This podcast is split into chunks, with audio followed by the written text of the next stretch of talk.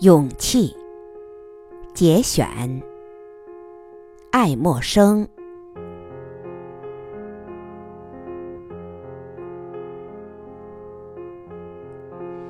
人们往往以为勇气是寻常而平凡的，然而事实证明，它是罕见而可敬的，因为懦弱是人类的本性。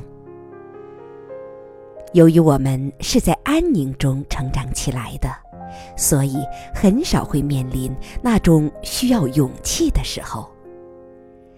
这就好比一个从未经历过激烈场面的柔弱的男孩，却忽然要面临刺刀或其他暴力的威胁。毫无疑问，他会感到胆怯和绝望。怯懦会蒙蔽我们的双眼，令我们无法看到广阔的天空；而适时的鼓励却常能拨云见日。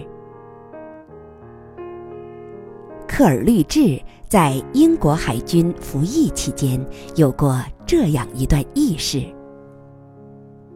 十四岁那年，他随亚历山大伯爵远征。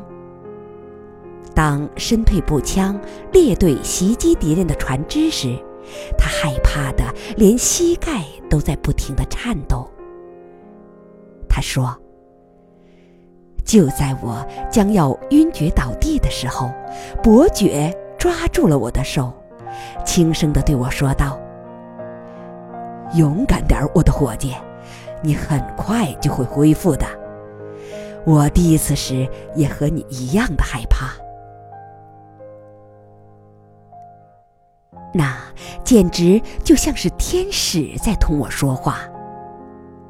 从那一刻起，我便不再惧怕，而是同老船员们一起勇往直前。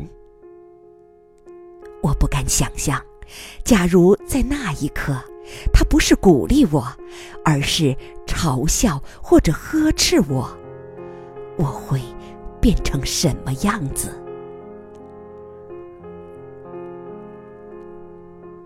当孩子面临楼梯的台阶、燃烧的火炉或者飞驰的汽车时，就如同战士们面临着枪炮和伏兵一样，他们会感到自己身处危险之中。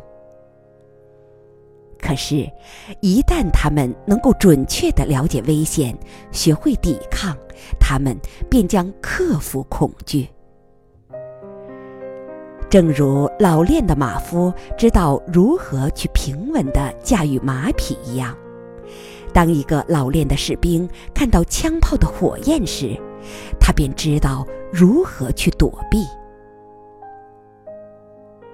所以，猎人不会害怕狗熊、狮子和野狼，养狗人可以轻松地制服猎犬。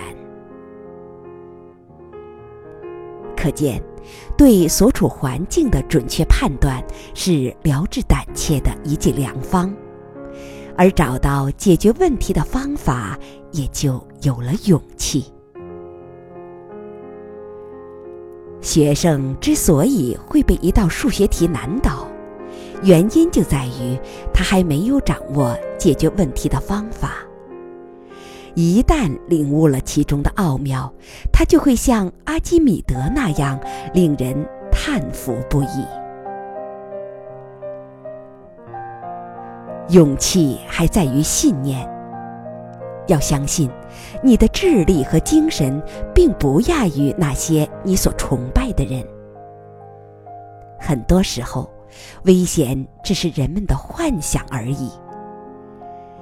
那些不惧困难的人会坦白地承认，自己有时候也会感到一丝胆怯。之所以胜利，是他相信自己的身体里潜伏着无穷的力量。这种力量能够使一位虔诚的教徒在面对死亡的火焰时，仍能泰然自若地说道。这是上帝为我特制的帽子。工作中会有挑战生活中会有困境学习中会有挫折勇气是何等的重要。你应当更勇敢一些。